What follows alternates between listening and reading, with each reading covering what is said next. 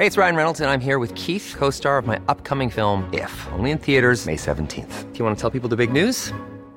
All right, I'll do. Sign up now and you'll get unlimited for $15 a month in six months of Paramount Plus Essential Plan on us. Mintmobile.com slash switch. Upfront payment of $45 equivalent to $15 per month. Unlimited over 40 gigabytes per month. Face lower speeds. Videos at 480p. Active Mint customers by 531.24 get six months of Paramount Plus Essential Plan. Auto renews after six months. Offer ends May 31st, 2024. Separate Paramount Plus registration required. Terms and conditions apply if rated PG. Conquistar por la paz, el amor y la gratitud que estas fiestas decembrinas trae para ti. El Heraldo Radio. Inicia las noticias de la tarde con Jesús Martín Mendoza en Heraldo Radio.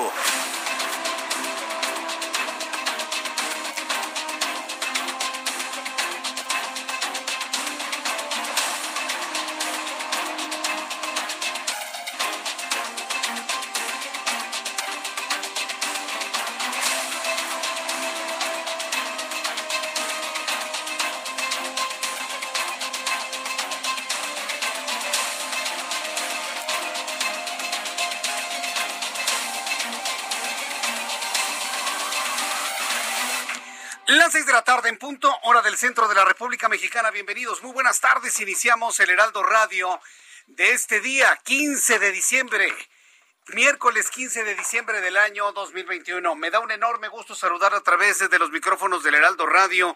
Súbale el volumen a su radio que le tengo la información más importante hasta este momento.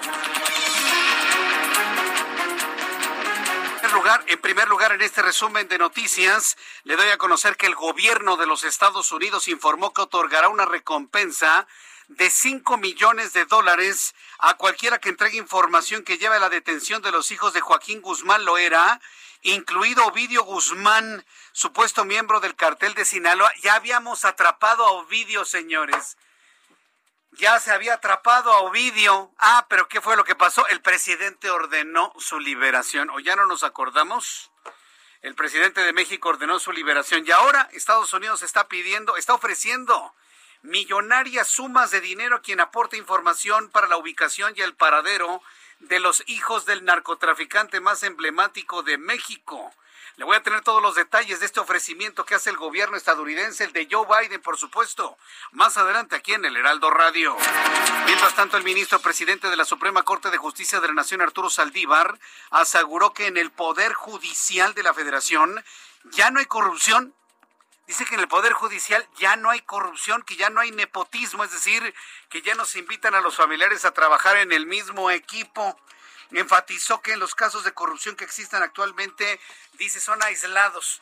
A ver, yo le voy a invitar en este momento a que usted me llame, me escriba a través de YouTube en el canal Jesús Martín MX. En unos instantes estaré en vivo a través de este canal de YouTube para que usted me diga, ¿está usted de acuerdo en que la Suprema, bueno, más que en la Suprema Corte, en el Poder Judicial de la Federación y todo lo que esto implica, ya no hay corrupción? Yo le pediría al ministro Saldívar que no le compre el discurso, usted ya sabe a quién. Yo creo que la, lucha contra la corrupción es constante, continua y sin final. Aquí no va a haber un final de ya no hay, somos felices, ¿no? Y todo el mundo se da de besos y el fin, ¿no? No, eso no existe. Eso no existe. Entonces yo le invito a que me diga, ¿está usted de acuerdo en lo que comenta el ministro Arturo Saldívar en el sentido que en el Poder Judicial de la Federación que ya no hay corrupción y que ya no hay nepotismo, escríbame a través de mis plataformas en YouTube, en el canal Jesús Martín MX y a través de Twitter, arroba Jesús Martín MX.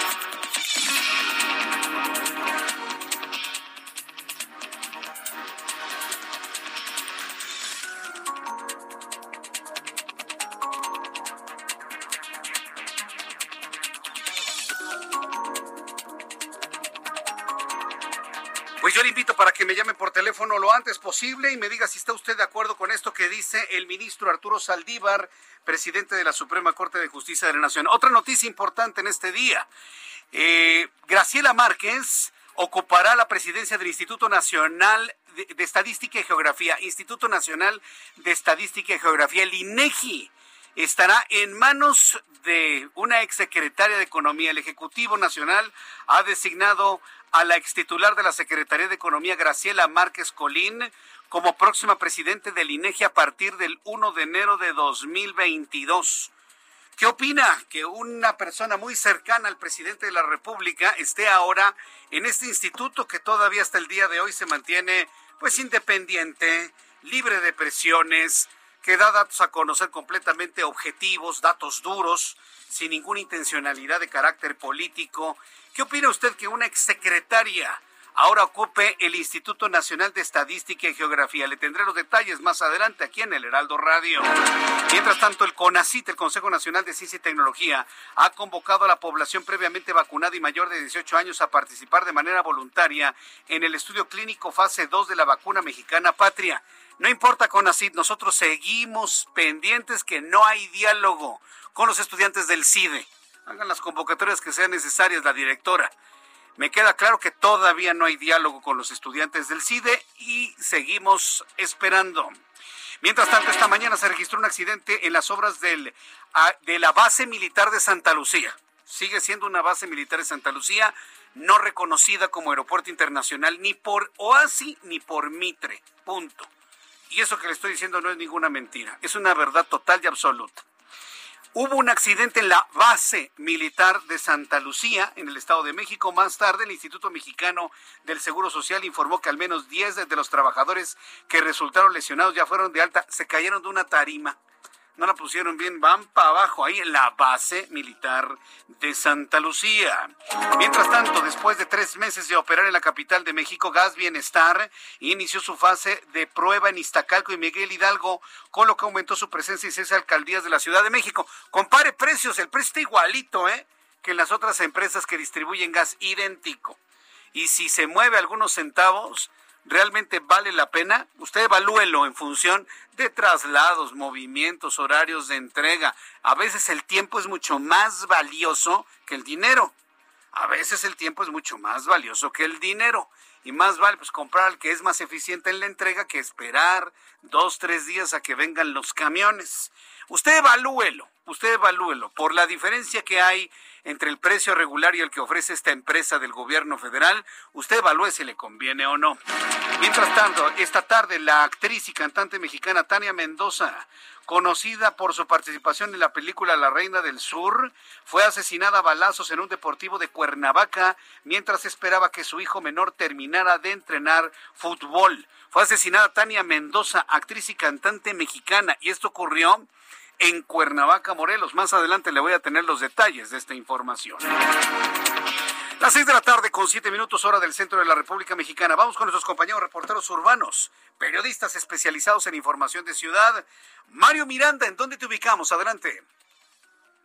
¿Qué tal Jesús Martín? Buenas tardes. Pues para informarte que el tránsito es a vuelta de rueda en la avenida Oceanía en dirección a la zona centro. Y es que un hombre fue asesinado por disparos de arma de fuego en el bajo puente de la avenida Oceanía, esto en la alcaldía 2140. El hombre al momento de ser atacado viajaba en un automóvil color blanco con placas 910 YNZ. Al lugar arribaron paramédicos para brindarle los primeros auxilios, pero el hombre ya había perdido la vida. Testigos comentaron el hombre fue atacado por dos sujetos, los cuales viajaban a bordo de una motocicleta. Ya en el lugar se encuentran elementos de la Secretaría de Seguridad Ciudadana realizando el acordonado lugar, así como elementos de la Fiscalía del General de Justicia para realizar el peritaje y el levantamiento del cuerpo. Jesús Martín, hasta el momento se desconoce el móvil de este ataque, pero comentarte que ya son en este año cuatro casos que han matado a, hombres a bordo de automóvil saliendo de bajo puentes. Dos ocurrieron en el bajo puente de San Antonio Abad y estos dos en el de Oceanía. O sea, ya van cuatro casos de hombres asesinados a bordo de automóvil saliendo de un bajo puente. Gracias por la información, Mario Miranda. Seguimos pendientes, Jesús Martín. Hasta luego que te veo muy pues, ajustes de cuentas, o sea, necesitamos más de dos dedos de frente para entenderlo, venganzas por dinero, venganzas por drogas, venganzas pasionales, de todo hay como en botica en esta ciudad. Vamos a entrar en comunicación con Israel Lorenzana, nos tiene más información del Valle de México. Adelante, Israel. Jesús Martín, muchísimas gracias. Pues fíjate que lamentablemente tenemos malas noticias para nuestros amigos automovilistas. Por un lado, los que se desplazan a través de la avenida central Carlos Can González a la altura de la unidad habitacional Las Américas, esto en Ecatepec, Estado de México, y es que un hombre perdió la vida, quedó arrollado en los carriles del el Mexibus este que corre a través de la avenida central. Y bueno, pues ya tenemos elementos policíacos quienes están resguardando el cuerpo y en espera precisamente de los peritos para llevar a cabo el levantamiento del cuerpo. Aquí, por supuesto, a nuestros amigos la recomendación es la vía Morelos o también, aunque distante, el circuito exterior mexiquense con dirección hacia el aeropuerto o hacia el perímetro de Nezahualcóyotl, Estado de México. Por otro lado, también en la alcaldía Gustavo Madero, muy cerca precisamente de la alcaldía, 5 de febrero y Fray Juan de Zumárraga. Tenemos ahí un grupo de manifestantes, todos ellos son trabajadores precisamente de la alcaldía y están eh, pues pidiendo que les paguen su bono, Jesús Martín, y que les den sus vales de despensa. Ya habían acordado con las autoridades que esto lo harían a las seis de la tarde, pero los trabajadores se negaron y continúan con este bloqueo aquí en Fray Juan de Sumarga y 5 de febrero. Hay que tomarlo en cuenta. La alternativa, sin duda alguna, hay que utilizar la calzada de los misterios con dirección hacia el circuito interior, la calzada de Guadalupe hacia Fray Juan de Zumárraga, o bien, aunque distante, Cantera puede ser la alternativa también, esto hacia la zona de Indios Verdes. Pues Jesús Martín, es la información que te tengo. Muchas gracias por esta información, Israel Lorenzana. Hasta luego. Y saludo con muchísimo gusto a esta hora de la tarde a Gerardo Galicia. Adelante, Gerardo, gusto en saludarte. El gusto es nuestro, Jesús Martín. Excelente tarde y tenemos reportes desde la zona sur de la capital para nuestros amigos que van a utilizar el circuito bicentenario en su tramo Río Churubusco. Van a encontrar un incremento en la frecuencia de autos. El avance es cada vez más complicado. Si dejan atrás la zona de la Avenida Universidad, del Eje 1 Poniente y se dirigen hacia la zona del aeropuerto, habrá que salir con algunos minutos de anticipación. Es difícil, de hecho, ya cruzar la calzada de Tlalpan y si van a utilizar Tlalpan hacia el sur, van a encontrarse una situación similar, ya un avance bastante complicado. Desde el Eje 6 y 7 sur si se dirigen a la avenida Miguel Ángel de Quevedo. Y por lo pronto, Jesús Martín, el reporte. Muchas gracias por la información, Gerardo. Que tengas buena tarde. Hasta luego. Hasta luego. Seguiremos revisando con nuestros compañeros reporteros urbanos aquí, allá, por dónde ir, por dónde no ir, para que usted esté muy atento de todo lo que sucede aquí en el Heraldo Radio. Seis de la tarde con once minutos, hora del centro de la República Mexicana. ¿Qué es lo que sucedía un día como hoy? 15 de diciembre. Estamos a la mitad del mes de diciembre. ¿Puede usted creerlo? A la mera mitad. ¿Qué ocurrió un día como hoy, 15 de diciembre, en México, el mundo y la historia? Abra Marriola. Amigos, bienvenidos. Esto es un día como hoy en la historia. Quincenita, quincenita, por fin llegaste a mi vida. 15 de diciembre 1927. El aviador estadounidense Charles Lindbergh vuela sin escalas de Washington a México, lo que fueron 3.100 kilómetros en 26 horas.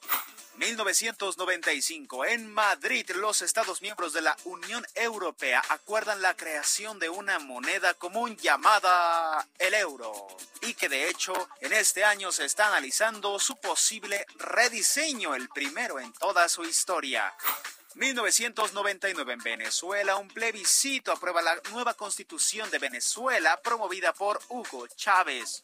Año 2000 en Chernobyl es apagado el último reactor en funcionamiento. 2006 Air Madrid deja de funcionar dejando a 300.000 pasajeros varados en todo el mundo. 1944 falleció Glenn Miller, músico estadounidense, el mayor vendedor de discos de 1939-1942, uno de los directores de banda más conocidos, no de banda de la que tú escuchas, sino de la banda Big Band, del género Big Band, de las grandes bandas, en ese tiempo era algo así como una estrella de pop. 1911 es el natalicio de René Ríos, creador de la revista Condorito. Ah, amigos, esto fue un día como hoy en la historia. Gracias. Muchas gracias, Abraham Arreola, por las eh, noticias de la historia aquí en el Heraldo Radio. Muchas gracias a, mi compañero Abraham Arreola. También quiero enviarle un caluroso abrazo y una felicitación y un agradecimiento muy especial a Ángel Arellano, que estuvo al frente de los micrófonos ayer. Ángel, muy bien, ¿eh? Muy bien, nerviosito al principio me dicen, pero bien, Ángel Arián, ya había hecho esto antes, por supuesto. Y bueno, pues la idea es de que escuche de repente cuando yo no esté Ángel Arellano, que de repente escuche usted a Giovanna Torres, que escuche de repente a Lina, a Heriberto Vázquez también, a nuestro querido gerente del Heraldo Radio, en algunos de los días en los cuales estaré ausente durante este fin de año, para que usted esté muy, muy pendiente de ello. Muchas gracias, Ángel. Estábamos en la grabación de un programa de televisión. Muchas personas me están preguntando, oye, Jesús Martín, ¿por qué no estuviste ayer? Parece que te fuiste un mes, no, no exageren tampoco, ¿no? Nada más fue ayer. Lo que pasa es que originalmente el programa de televisión de fin de, de Navidad y fin de año lo íbamos a terminar a las cinco y media de la tarde. Pero ya sabe usted cómo es la tele, ¿no? De repente que te atrasas 15 minutos, 20 minutos, media hora, y que la cámara y que la luz y que se le, se le paró un pelo a Jesús Martín y que a ver, póngale usted un poquito más de maquillaje y que ya llegó la señora Tapia y que si están sacando el pavo, que si todavía no sale de Gastrolab y bueno, cosas por el estilo. Eso fue lo que pasó el día de ayer. Pero entonces, por eso quiero agradecerle a mis compañeros que estuvieron al frente de nuestro programa el día de hoy. Vamos a revisar las condiciones meteorológicas para las próximas horas. El Servicio Meteorológico Nacional, que depende de la Comisión Nacional del Agua, nos informa sobre el friazo que vamos a tener durante los próximos días aquí en todo el país. Frente frío número 14, línea seca, corriente en chorro, canal de baja presión, circulación anticiclónica, viento con rachas de 70 a 80 kilómetros, tolvaneras. En el pronóstico del tiempo que da a conocer hace unos minutos el Servicio Meteorológico Nacional, se informa que durante esta noche y madrugada el Frente Frío número 14 va a tener una interacción con una línea seca y con una entrada de humedad generada por la corriente en chorro subtropical sobre el norte de México, ocasionando lluvias aisladas y rachas de viento de 70 a 80 kilómetros y probables tolvaneras en Sonora y en Chihuahua, además de ráfagas de viento de 60 a 70 kilómetros en Coahuila, Nuevo León, Tamaulipas, y por otra parte un canal de baja presión sobre el sureste de la República Mexicana y el ingreso de humedad de ambos océanos e inestabilidad de niveles altos de la atmósfera que van a originar lluvias lluvias puntuales fuertes en Veracruz, Chiapas, Tabasco, Campeche y Quintana Roo.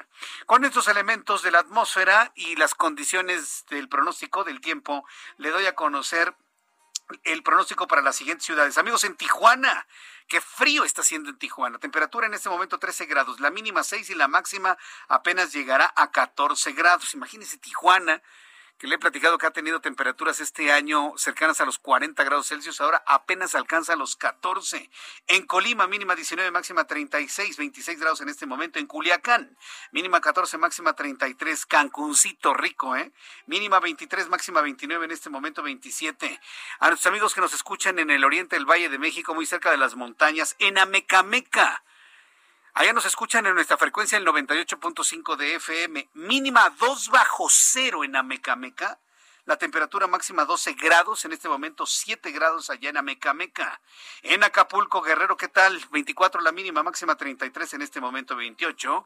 Y aquí en la Ciudad de México, el termómetro está en 21 grados, la temperatura mínima 6 y la máxima 23 grados Celsius.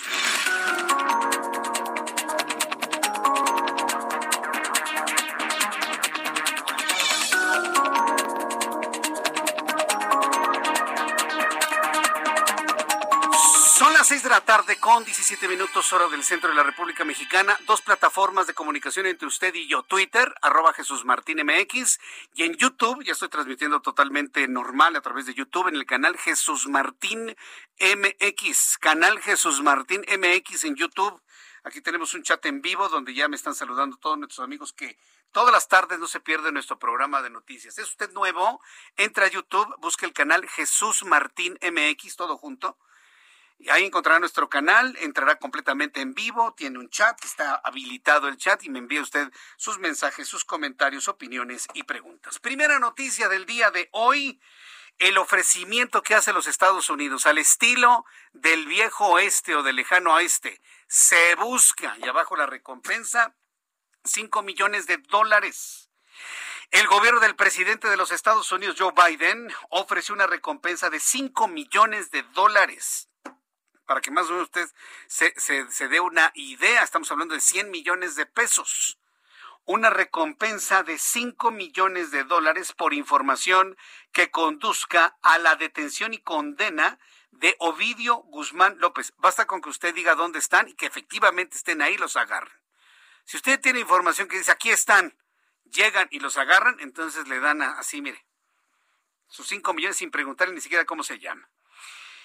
Eh, se está buscando la ubicación de Ovidio Guzmán López, Iván Guzmán Salazar, eh, Jesús Guzmán Salazar y Joaquín Guzmán López, supuestos miembros del cartel de Sinaloa y todos ellos hijos del narcotraficante Joaquín Guzmán Loera.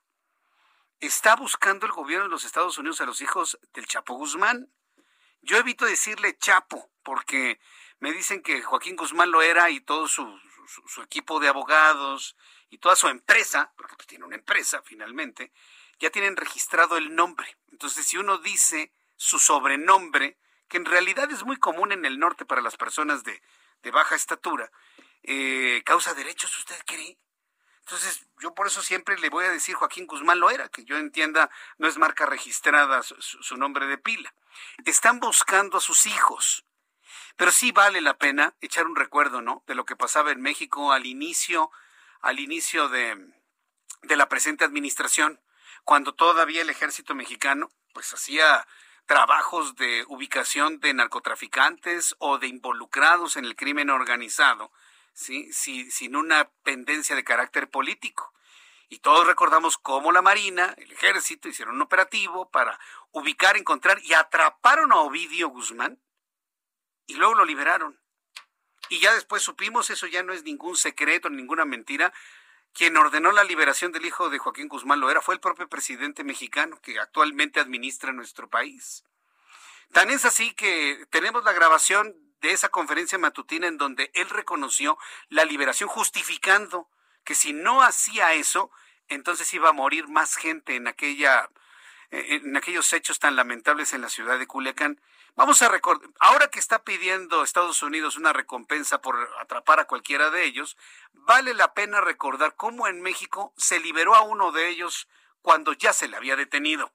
Cuando se decidió para no eh, poner en riesgo a la población, para que no se afectara a civiles, porque iban a perder la vida si no suspendíamos el operativo, más de 200 personas inocentes en Culiacán, Sinaloa, y se tomó la decisión.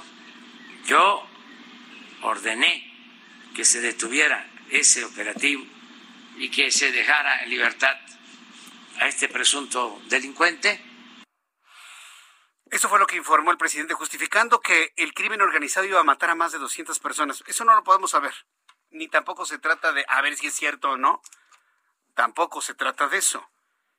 Pero imagínese, ante lo que estamos, ¿no? ¿Qué, ¿Qué, cosas suceden atrás que necesariamente no nos, que no necesariamente nos enteramos usted y yo?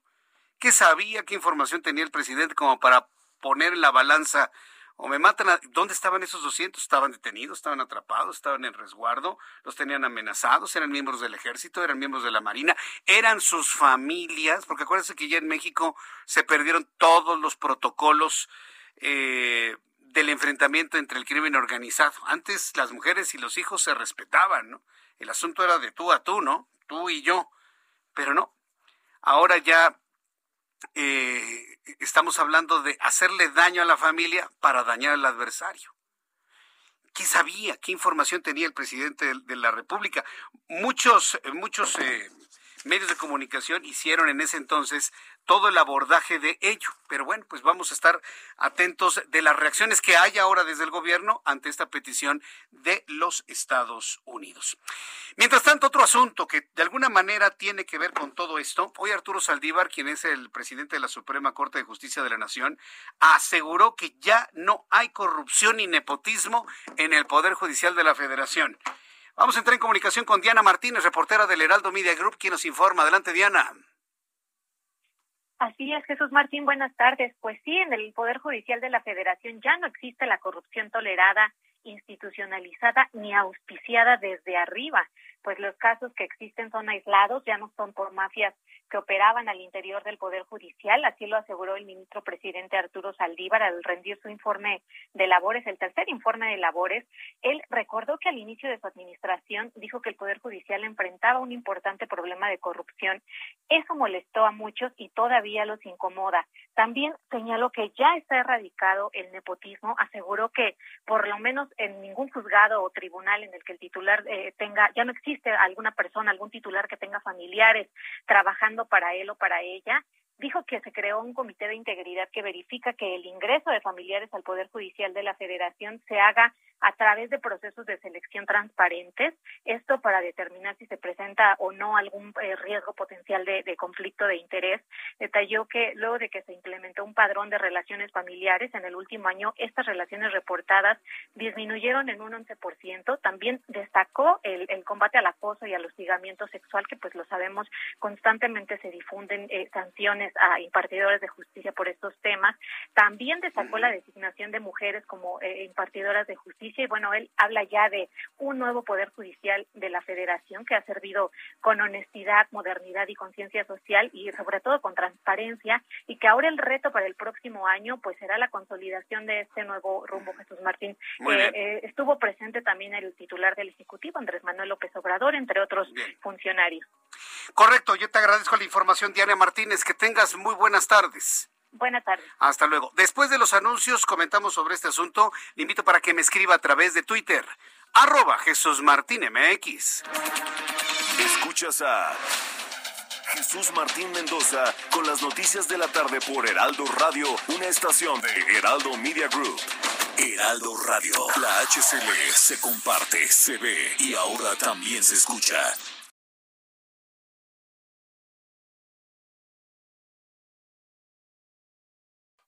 Heraldo Radio 98.5 FM, una estación de Heraldo Media Group, transmitiendo desde Avenida Insurgente Sur 1271, Torre Carrachi, con 100.000 watts de potencia radiada.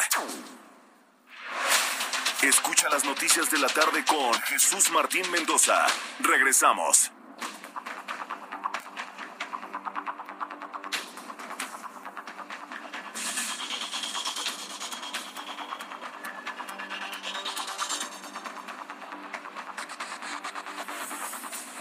Las 6 de la tarde con 30 minutos, las 6 de la tarde con 30 minutos hora del centro de la República Mexicana. Yo no quisiera estar en los zapatos del presidente, del ministro presidente de la Suprema Corte de Justicia de la Nación, Arturo Saldívar. Seis y media, nuevamente seis y media de la tarde hora del centro de la República Mexicana. No quisiera estar en sus zapatos, imagínense. Por un lado, tener que ser objetivo, ¿no? En, en la Procuración de Justicia y por otro lado, que no se le va a enojar el presidente del otro poder que no está por arriba de él, ¿eh? A ver, perdón, si alguien tenía alguna duda, el presidente el presidente del Poder Ejecutivo no está por arriba del presidente del Poder Judicial, ¿eh? ni de los presidentes del Poder Legislativo. En una república concebida como la tenemos, esos cuatro presidentes tendrían exactamente el mismo nivel, el mismo. Eso es lo que entendemos, completamente, ¿eh? absolutamente. Ya cada quien se ubica, ¿no? Donde quiere estar. De legislativo ni hablemos, ¿no? Creo que ahí ya las decisiones están tomadas. Pero en el Poder Judicial sí me sorprende mucho esto que comentó don Arturo Saldívar. Por eso yo le estoy invitando con un, el único objetivo de tomar temperatura, ¿sí? Tomar temperatura de lo que piensa el público, ¿no? Porque a lo mejor puedo estar yo equivocado. Y alguien puede decir, no, sí, Jesús Martín, ¿cómo crees? Ya no hay corrupción en el Poder Judicial. Pues, ¿Qué te pasa? Entonces, como para tener una certeza de eso, ¿sí? Por eso yo le invito a que participe en el sondeo, de estos sondeos que nos gusta hacer a través de Twitter, únicamente para tomar temperatura. Y la pregunta es muy clara, muy puntual. Dice Arturo Saldívar que ya no hay corrupción tolerada, tolerada desde arriba, ¿eh? porque también esa es una precisión importante a hacer. Que ya no hay corrupción tolerada desde arriba en el Poder Judicial de la Federación. Dos opciones nada más. Si le creo o no le creo. Hasta este momento de las personas que han participado en nuestras formas de consulta, el 96% de las personas no le creen y el 4% sí lo cree, que ya no hay corrupción en el Poder Judicial. Corrupción tolerada desde arriba, como lo comentó el propio ministro Arturo Saldívar. Yo le invito para que pase a Twitter, arroba Jesús MX, y dígame y acláreme, ¿no? Porque a lo mejor hemos estado viviendo completamente en el error. Otro asunto importantísimo, el Instituto Nacional, eh, no, el INE no, el Instituto Nacional de Estadística y Geografía, el INEGI, que antes se llamaba Instituto Nacional de Estadística, Geografía e Informática, de ahí la I, le quitaron el de informática y se quedó como Instituto Nacional de Estadística y Geografía. el INEGI se ha convertido en una de las instituciones de investigación y de ofrecimiento de datos duros importantísimo en el país. No es la primera vez que el INEGI genera datos que llegan a ser incómodos o que entran en una contradicción o controversia con los datos que se dan a conocer de manera oficial. Entonces, mientras por un lado se dice que, por ejemplo, las cosas no suben de precio, el INEGI sí lo ha contemplado y sí lo ha establecido, entre otros muchos otros datos que hemos conocido. Preocupa que llegue al Instituto Nacional de Estadística y Geografía una persona muy cercana al presidente de la República. Aunque la propia Graciela Márquez, quien es exsecretaria de Economía, ha garantizado la autonomía del instituto, bueno, pues esa independencia y esa autonomía la iremos conociendo con el tiempo. Noticia, usted debe saber que la próxima eh, presidente del, eh, del INEGI será Graciela Márquez. La ex secretaria de Economía Graciela Márquez Colín será la nueva presidente del INEGI a partir del 1 de enero de 2022. Así lo informó el presidente de México, Andrés Manuel López Obrador, tomando que, bueno, finalmente Graciela, Graciela Márquez tomará el lugar de Julio Santaella, descartando la supuesta reelección del funcionario por seis años más. Esta es la primera ocasión en que esta institución tendrá al frente a una mujer. Entonces, bueno, pues vamos, vamos a estar muy atentos de ello, sobre todo de las declaraciones. Estoy buscando, por supuesto, a Graciela Márquez para ir platicando con ella a lo largo de este tiempo, para saber cuáles son los retos que enfrentan. ¿Cuál va a ser el reto más importante que va a tener Graciela Márquez como nueva presidente del Instituto Nacional de Estadística y Geografía? ¿Cuál cree? ¿La generación de datos? ¿El funcionamiento del instituto? No, hombre, el instituto funciona solito tiene una gran cantidad de personal eficiente, perfecto. Ese no es problema. El problema va a ser quedar bien con el presidente. Ese va a ser el problema. Ese va a ser el principal reto que va a enfrentar. Por eso la estoy, la estoy buscando para poderle preguntar directamente si se va a entregar a la autonomía del instituto o si va a trabajar para que no se enoje tanto el titular del Ejecutivo. Ya lo veremos finalmente con el tiempo. Por lo pronto, ya hay anuncio de, un nuevo, de una nueva presidente del INEGI. Será Graciela Márquez. Seis de la tarde con 35 minutos hora del centro de la República Mexicana. Vamos a información de vamos a información de José Ríos, corresponsal en el Estado de México. Dan de alta a 10 de los 27 trabajadores accidentados en la base militar de Santa Lucía. Adelante, José, gusto en saludarte.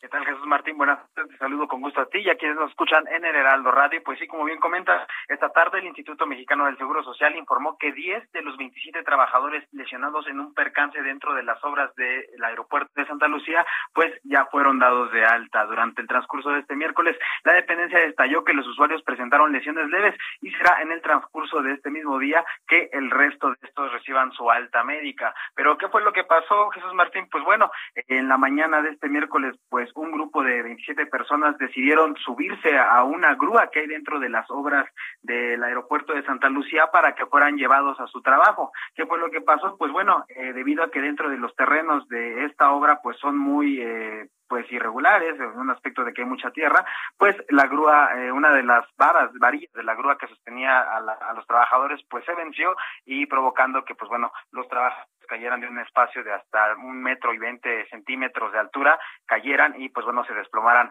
alrededor de la zona donde fue el impacto. Hay que destacar, Jesús Martín, que bueno, pues los heridos fueron trasladados a la clínica regional de Tecámac, la cual pues literalmente está a un costado de las obras del aeropuerto, donde pues bueno, fueron atendidos por personal médico y pues bueno, LIMS detalló que los derechohabientes no se vieron afectados tras esta emergencia y pues puso el número telefónico 806 23 23 23 para tener orientación de las personas heridas. Sin embargo, pues hasta el momento no hay personas eh, con que lamentar de alta de alta peligrosidad. Ese es el informe que te tengo, Jesús Martín. Correcto, pues muchas gracias por esta información, José Ríos. Seguimos pendientes, buenas tardes. Hasta luego, que te vea muy bien. Y, y, es que fue el Instituto Mexicano del Seguro Social en el Estado de México quien atendió de manera oportuna a los trabajadores lesionados en la base militar de Santa Lucía.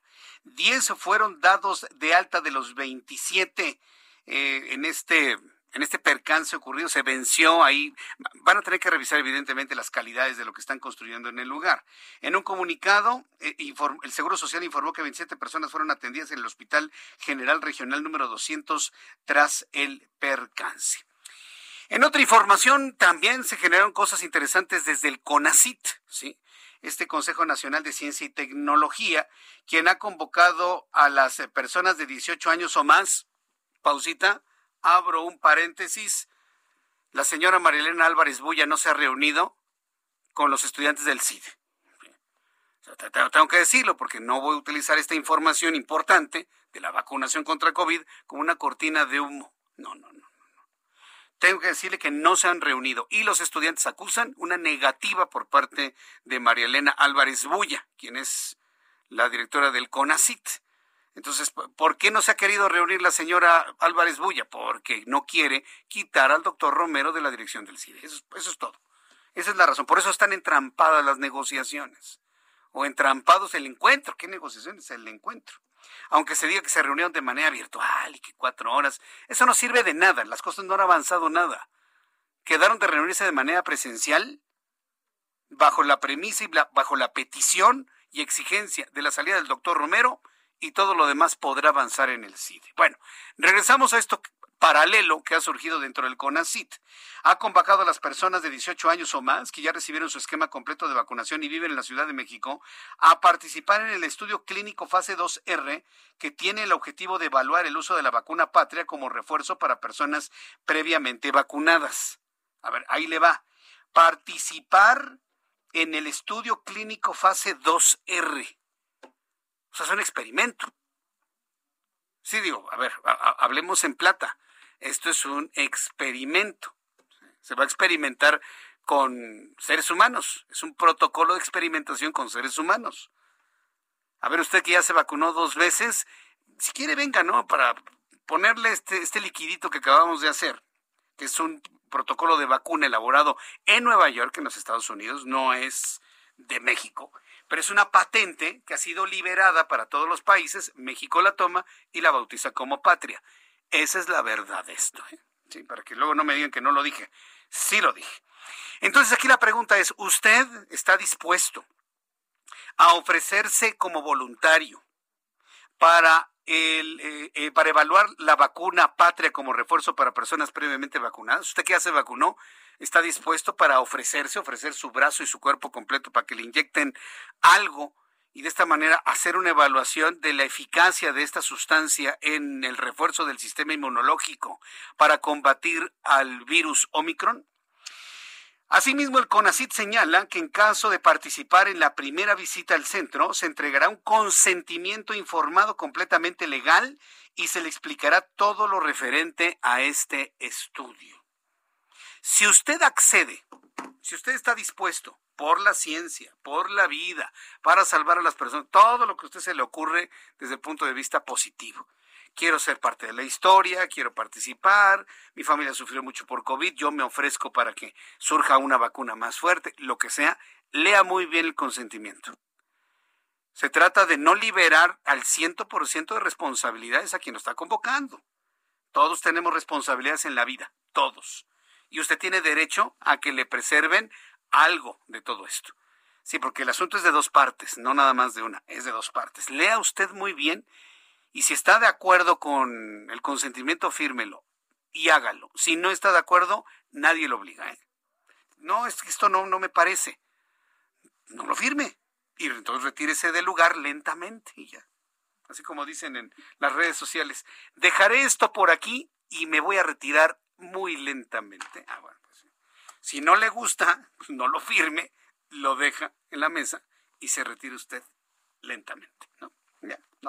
no, pasa nada de verdad. Pero bueno, mi obligación moral, ética, informativa es decirle, pues apoyemos a la ciencia, apoyemos a los científicos del CONACIT. Dije a los científicos del CONACIT, a la gente que trabaja en el CONACIT. Entonces, porque no necesariamente la señora Álvarez Bulla es todo el CONACIT, por supuesto que no. Hay gente muy, muy trabajadora, científicos extraordinarios en el CONACIT, que evidentemente no van a poner en riesgo su vida. Pero sí es importante que usted también sepa decir no. En caso de que decida que sí y entonces ya lee y no le gusta, tiene todo el derecho de decir que no a la mera hora, ¿eh? sin problema alguno.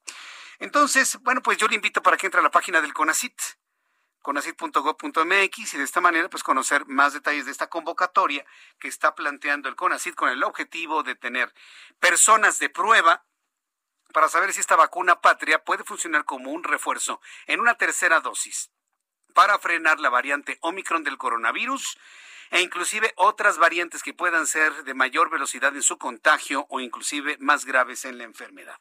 Hasta este momento, Omicron no ha revelado ser una variante más mortal que Delta. Si es más veloz, sí prevalece más ante las vacunas, pero no parece estar hasta este momento dando una enfermedad tan mortal como Delta o como la o como el coronavirus ancestral así se le llama al primer coronavirus que apareció a finales del año 2019. Entonces, yo le invito para que me comparta si usted está dispuesto a participar a través de Twitter, arroba Jesús Martín MX, a través de YouTube en el canal Jesús Martín MX. Y revisamos también de lo último que ha ocurrido en las últimas horas, cómo van las investigaciones sobre el accidente en el estado de Chiapas. Este enorme tráiler que se voltea cargado con más de 160 migrantes escondidos. La Guardia Nacional dijo que no pasaron por ningún punto de revisión. Varios medios de comunicación han dado a conocer la ruta del enorme tráiler en donde pasa por casetas, por peajes. Yo sé que quienes cobran el peaje pues no están obligados a ver qué lleva usted ahí adentro. Pues no, por supuesto que no, pero en las casetas hay Guardia Nacional, ¿eh? Ah, sí. En todas, entiendo que en todas, inclusive elementos del ejército mexicano, en el resguardo de lo que ocurre precisamente en, las, en los puntos de peaje. Y pues no, no, no, no, no, no, no fueron revisados. Ya le entró a este asunto la Comisión Nacional de los Derechos Humanos. La Comisión Nacional de los Derechos Humanos ha emitido un comunicado donde informa que personal del organismo recaba un expediente que contiene quejas, testimonios, evidencias sobre los hechos ocurridos en el accidente del 9 de diciembre en Tuxtla Gutiérrez, el cual costó la vida, ya van hasta este momento, 56 migrantes muertos y dejó más de 100 heridos. La Comisión Nacional de Derechos Humanos, la nacional, la que dirige la señora Rosario Piedra, agregó que incluso mantiene comunicación con diversas autoridades para esclarecer los hechos. Entonces, no resta más que ver cuál va a ser el trabajo que realice la Comisión Nacional de los Derechos Humanos. A ver si la próxima semana, si es que no se han ido de vacaciones, es que, híjole, la próxima semana va a estar bien complicada y la siguiente también.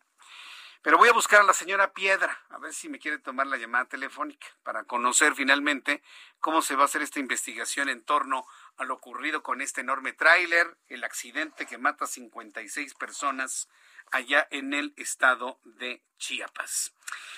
Bien, pues continuamos con la información también sobre lo, lo que se ha dado a conocer sobre el, el acuerdazo, ¿no? Porque si digo decretazo, me va a decir, no, no, no, no es decreto. Es acuerdo, está bien, está bien, como sea. Sea acuerdo, sea decreto, como sea, busca la opacidad y no informar a nadie cuánto se gasta. Pero finalmente conocimos el fallo de la Suprema Corte de Justicia de la Nación. Ayer ya por la tarde se dio a conocer que la Suprema Corte de Justicia de la Nación habría otorgado precisamente una suspensión temporal, una suspensión temporal a, eh, a la aplicación de todo lo que tiene que ver con el con el acuerdo emitido por el presidente de la República para considerar de, de interés nacional o de seguridad nacional todas las obras que él haga. Sin embargo, eh, hoy hubo reacciones por parte del presidente de la República. Es una suspensión temporal hasta en tanto no se analice el juicio de amparo y saber si es procedente y por el tiempo que sería procedente. Hoy el presidente de México celebró la doble resolución de la Suprema Corte de Justicia sobre lo que popularmente se conoce como decretazo, publicado como acuerdo en el Diario Oficial de la Federación, a megaproyectos y la consulta para la revocación de mandato. Respecto a esta última, el presidente mexicano aplaudió que el órgano ordenara al Instituto Nacional Electoral ajustar su presupuesto para la realización del ejercicio, pues de lo contrario determinó caería en responsabilidades penales. Pues era lo que buscaban. Yo no sé cómo le va a hacer el INE, porque todos los gastos están etiquetados si usted tiene un gasto etiquetado para mamparas, para mamparas, para para este crayolas o crayones para crayones. Si, si tiene usted un presupuesto para imprimir boletas, pues son para imprimir boletas. Si tiene usted un presupuesto para mantenimiento del edificio, es para mantenimiento del edificio. Su presupuesto para salarios, para salarios. No puede usted distraer de ese dinero para otro fin. Porque entonces ahí sí se caen responsabilidades penales, para que vea. Entonces, yo se lo digo para que lo tome en cuenta. ¿Cómo le va a hacer el INE para distraer dinero ya etiquetado otro al rubro de, de lo que no aprobaron? No sé cómo le van a hacer y lo buscaremos precisamente con gente del Instituto Nacional Electoral. Cuando son las seis de la tarde con 48 minutos hora del centro de la República Mexicana, me da mucho gusto saludar aquí en el estudio a Carlos Guillén, director de COE México. Bienvenido. ¿Qué tal, Jesús Martín? ¿Cómo estás? Gusto en saludarte. Qué bueno que nos visitas. ¿Ya listo para la Navidad y todo esto? Sí, ya casi listos, ¿no? Hay muchas personas que están buscando irse a los Estados Unidos, pero ¿para qué te vas y sufres si no conoces el idioma? Mejor aprendemos a hablar inglés y en la siguiente Navidad nos vamos hablando ya inglés completito. ¿Qué te parece? Totalmente de acuerdo. Estoy 100% eh, de acuerdo contigo porque el inglés es, es universal. Te abre puertas, es el idioma de los negocios y COE es hablar inglés. Somos una empresa a nivel internacional, Jesús Martín, que ya tiene 32 años capacitando ejecutivos, profesionistas, empresarios, personas que no tienen tiempo, que se les ha negado a hablar el inglés o que lo quieren perfeccionar. Utilizamos el método Fast and Easy, que es un método diseñado para cada persona. Si tú eres más visual, si eres auditivo, si eres kinestésico, hacemos un traje a tu medida en el idioma inglés. Si tú eres más auditivo, sí, sí, completamente.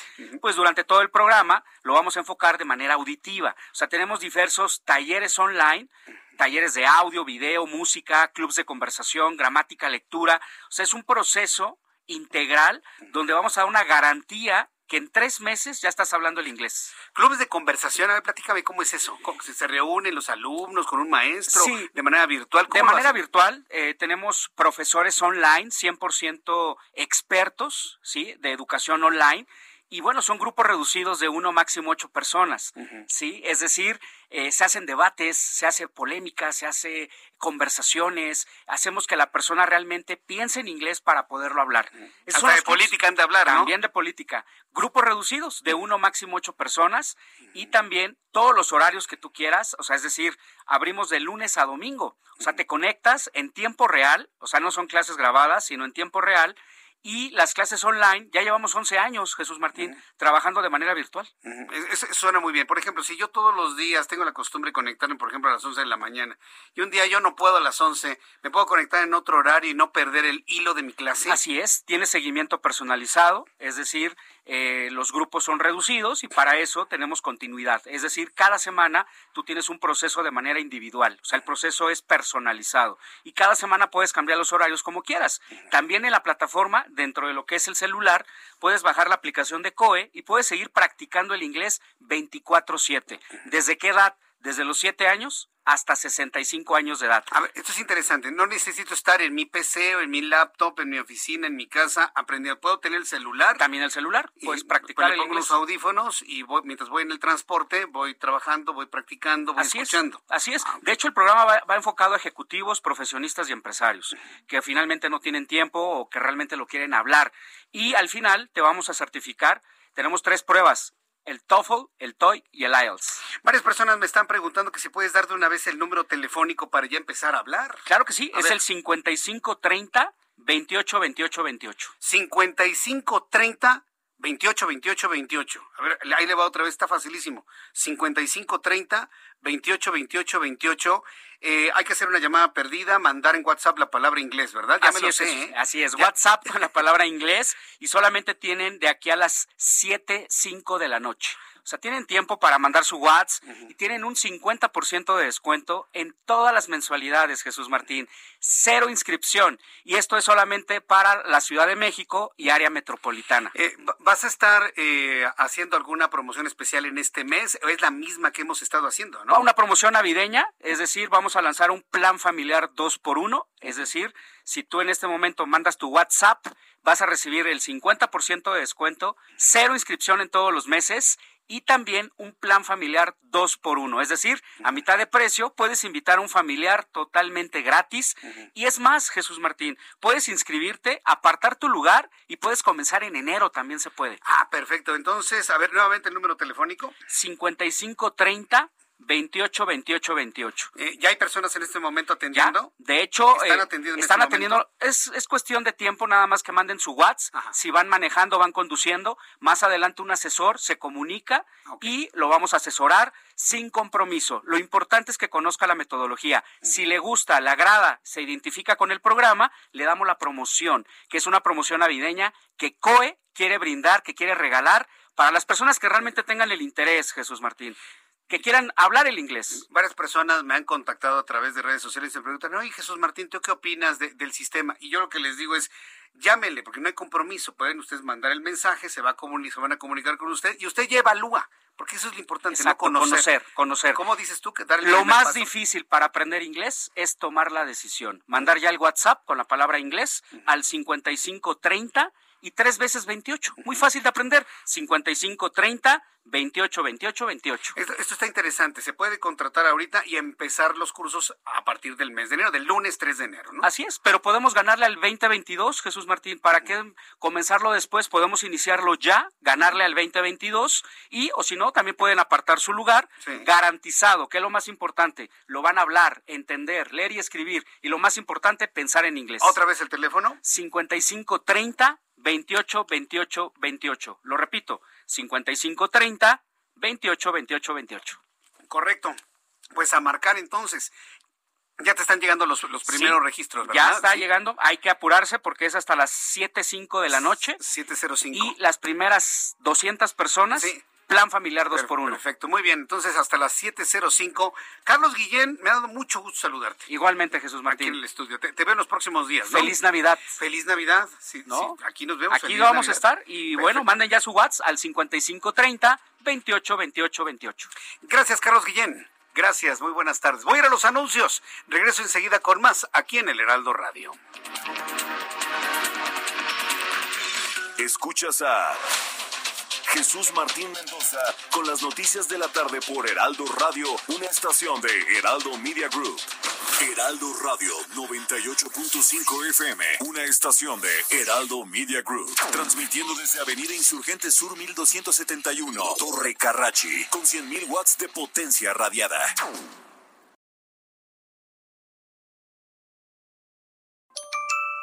Que en estas fiestas la alegría en tu hogar no se haga esperar. Rodéate de los que más amas. El Heraldo Radio. Escucha las noticias de la tarde con Jesús Martín Mendoza. Regresamos.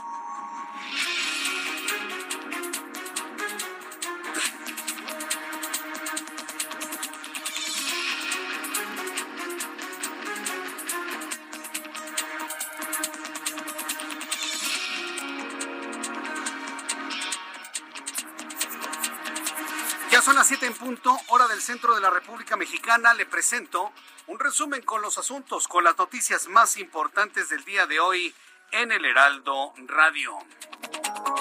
El Servicio Meteorológico Nacional informó sobre el arribo de un nuevo frente frío que estará bajando de manera significativa la temperatura en el norte, en el oriente y en el centro de la República Mexicana.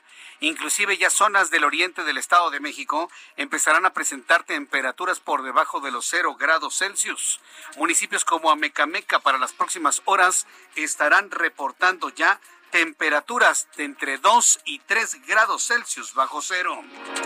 El presidente mexicano anunció esta tarde nuevos titulares para distintas instituciones federales. En el caso de la Procuraduría Fiscal de la Federación adscrita a la Secretaría de Hacienda y Crédito Público, nombró a Félix Arturo Medina Padilla.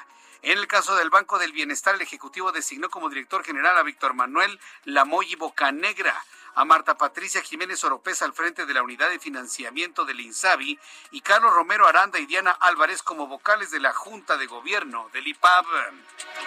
El Estado de México tiene como meta terminar la aplicación del 100% del refuerzo de COVID-19 entre el millón seiscientos mil adultos mayores que fueron inmunizados en la entidad antes de que concluya el año. Así lo aseguró Ricardo de la Cruz Musalem, subsecretario general de gobierno de la entidad mexiquense.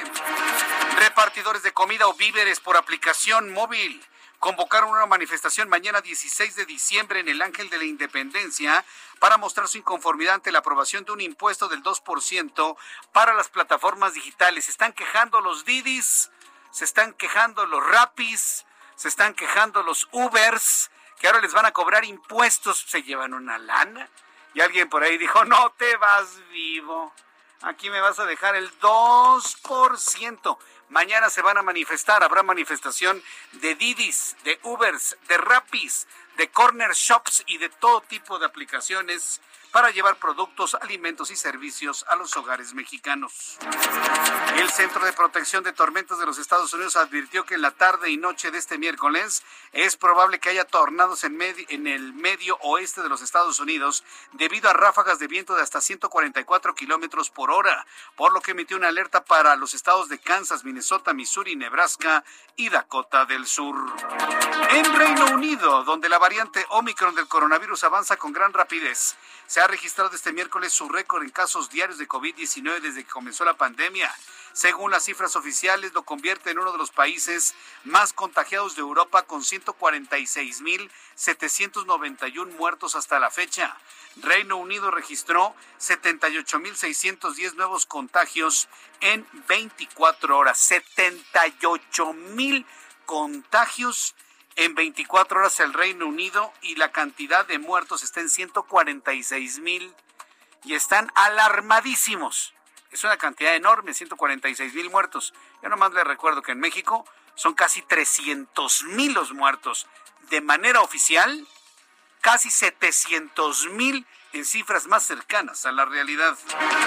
El exoficial de la policía de Minneapolis, Derek Chauvin, se declaró culpable de violar los derechos civiles del afroamericano George Floyd, modificando así su anterior declaración de no culpable tras provocar la muerte del civil, quien fue sofocado por el agente tras colocar violentamente su rodilla en el cuello del afroamericano. El cambio de declaración del exagente le permite evitar otro juicio de alto perfil luego de que un jurado estatal lo condenara por asesinato y homicidio involuntario por la muerte del afroamericano. El problema de contaminación por mercurio en mantos acuíferos como ríos o lagos afecta a la humanidad por el consumo de agua y de peces que habitan en estos ecosistemas. Pero un estudio de la Universidad de McMaster en Canadá reveló que estos cuerpos de agua pueden autodesechar el mercurio de la flora, incluso de los peces, en un periodo de ocho años, pero sin ser contaminados nuevamente por este metal. Es una interesante investigación. Eliminar el mercurio en ocho años de manera natural pues detengamos la actividad industrial y detengamos la actividad humana, ¿no cree usted? En más de este resumen de noticias, por primera vez en la historia, una nave espacial entró en la atmósfera solar y se trata de la nave Parker Solar la cual fue lanzado por la NASA hace tres años. Nicola Fox, director de la División de Ciencias Heliofísicas de la NASA, fue el encargado de dar a conocer la noticia de que por primera vez la humanidad se ha acercado ahora sí a nuestra estrella, a la que le debemos la vida y la que nos provocará la muerte, nuestro Sol. Son las noticias en resumen. Le invito para que siga con nosotros. Le saluda Jesús Martín Mendoza.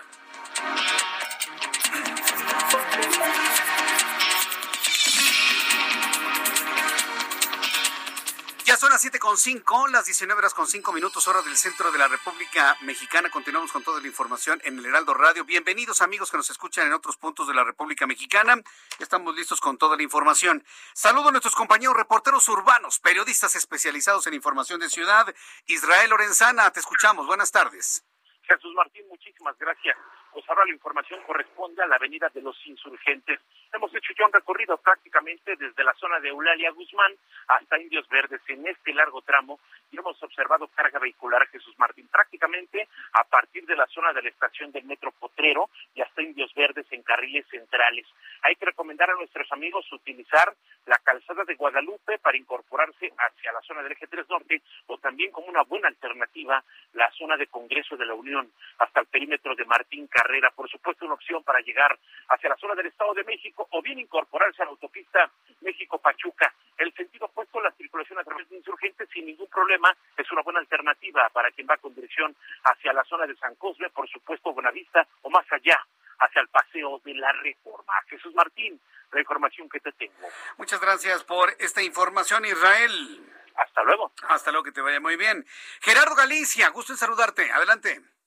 El gusto es nuestro, Jesús Martín. Excelente noche y tenemos información para nuestros amigos que se desplazan sobre la calzada de Ermita Iztapalapa hacia la zona oriente de la capital. Esta arteria ya la van a encontrar completamente saturada de vehículos. Ya es difícil cruzar la calzada de la Viga. Una vez que se consigue, van a toparse con largos asentamientos en semáforos y un avance muy difícil del eje 3 oriente hasta su entronque con la avenida Tláhuac. En mucho tiene que ver el transporte público. Hace base en este punto, así que habrá que de preferencia buscar carriles de la izquierda para poder avanzar de manera más favorable. Y el sentido pues está avanzando mucho mejor. Ermita sí es opción para poderse desplazar de la avenida Tláhuac hacia la zona de la calzada de la Viga. Y por lo pronto, Jesús Martín, el reporte. Muchas gracias por esta información, Gerardo Galicia. Hasta luego. Hasta luego, que te vaya muy bien.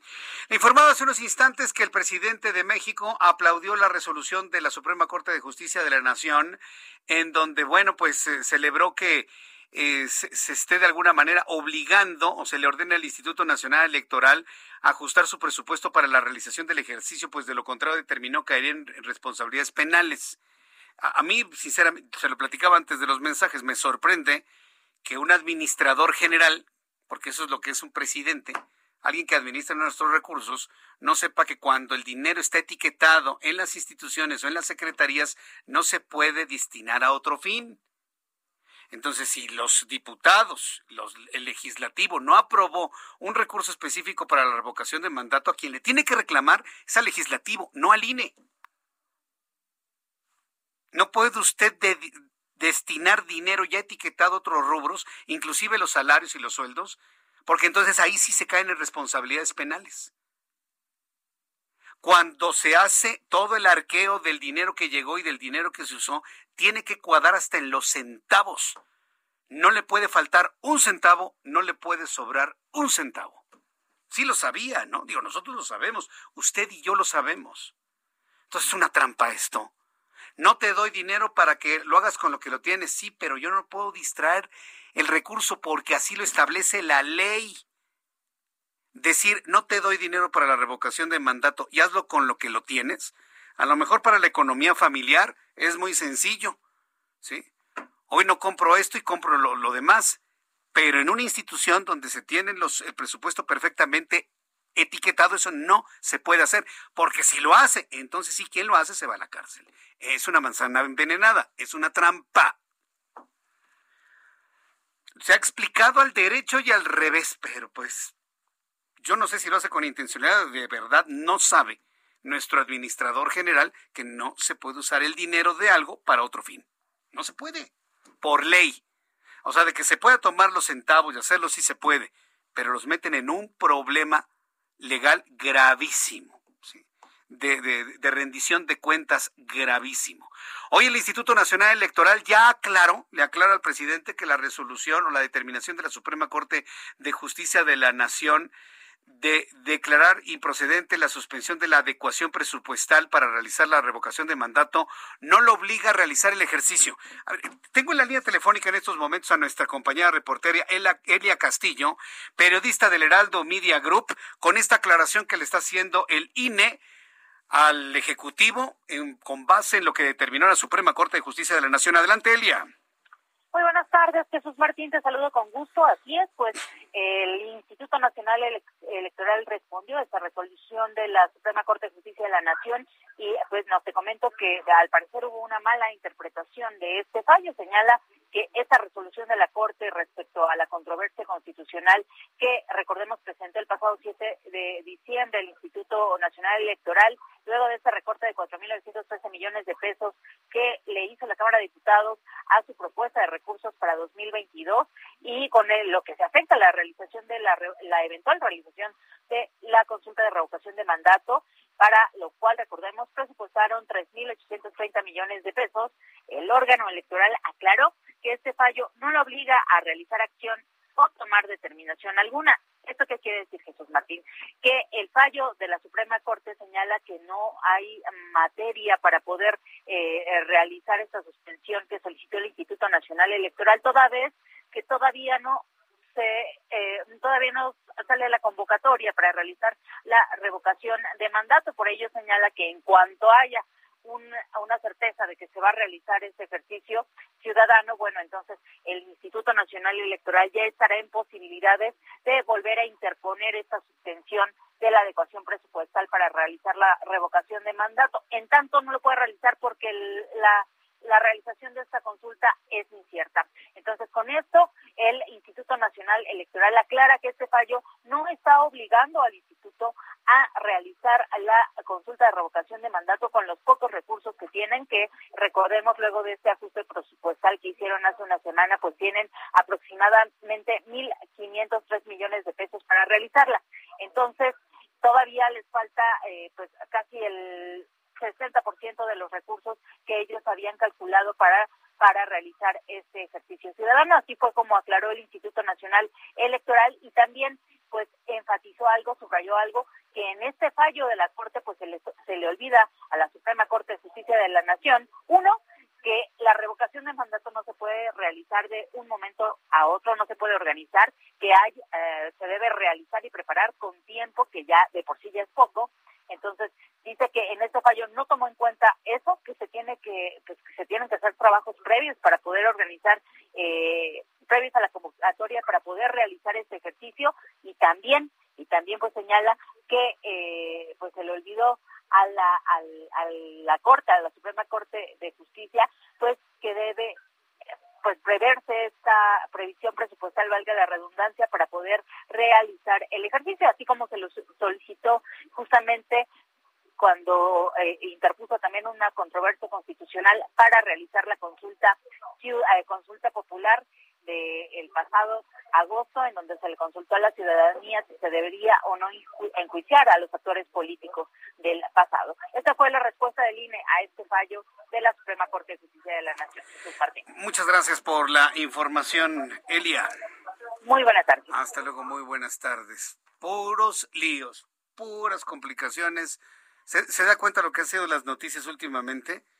Controversias, enfrentamientos verbales, discrepancias en las interpretaciones. Yo digo una cosa, yo digo la otra. ¿Por qué la dices tú? Porque tengo datos. ¿Por qué la dices tú? Porque lo digo yo y se me, se me antoja. Ese es el escenario informativo de este país. ¿Se da cuenta? Es pesadísimo. la verdad es pesadísimo. Mi voluntad contra la de todos ustedes. No puede ser. De verdad que no puede ser. A mí me preocupa. Porque es mucha presión. O sea, es mucha, mucha, mucha presión. O sea, noticias de puras declaraciones confrontadas. Puras declaraciones confrontadas. Confrontaciones aquí, confrontaciones allá. Falta de acuerdo. No, no, no, está verdaderamente verdaderamente grave. Por ejemplo, cuando se hablaron de los presupuestos a nivel federal, ley de ingresos, presupuesto de egresos, dos mil reservas que no se, que no se atendieron y se fue el presupuesto con los puntos y comas que, ordenó el presidente de México a sus legisladores. Algo similar ocurrido en el Congreso de la Ciudad de México. El presupuesto al paquete económico 2022 se fue con puntos y comas tal y como llegó. En la línea telefónica, Diego Orlando Garrido, diputado del Partido Acción Nacional en el Congreso de la Ciudad de México. Diputado Garrido, gracias por estar aquí. Buenas noches. ¿Qué tal, Jesús Martín? Muy buenas noches. Saludo con gusto a ti y a todo tu auditorio. Y efectivamente, bien lo dices, ni una coma se movió al presupuesto enviado por la jefa de gobierno. Algo pues que evidentemente resulta también lamentable en el plano local, que vuelve a poner en una situación de subordinar al Congreso al Ejecutivo. La mayoría del oficialismo con sus aliados lograron aprobar este presupuesto como tal, moverle una coma y vuelve nuevamente al Congreso la oficialía de partes del gobierno. Y esto mm, es muy lamentable porque en, en términos generales estábamos solicitando la modificación al presupuesto en diversos rubros que eran para beneficiar el esquema de repartición del mismo. Por ejemplo, buscábamos que hubiese mayor presupuesto para las alcaldías. Pedíamos 11 mil millones más para todas las alcaldías, no solamente para las nueve de la eh, alianza opositora que ganó hace unos meses la elección, sino para todas, incluso las gobernadas por Morena, porque lo que los vecinos necesitan son buenos servicios. Pedíamos 2.500 millones para estancias infantiles, que también se nos negó. Pedíamos mayor presupuesto para salud y para que no hubiera falta de medicamentos.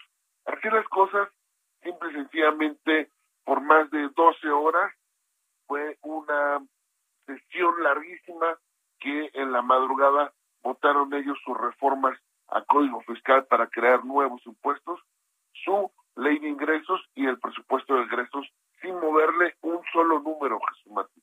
Muy, muy preocupante lo que está pasando. No le movieron absolutamente nada. Pero a ver, ¿cuál es el riesgo de un presupuesto que no se le mueve absolutamente nada? ¿Alcanza, no alcanza? ¿Sirve, no sirve? ¿Qué, qué es lo que finalmente ocurriría? Es, es en principio que hay una subestimación.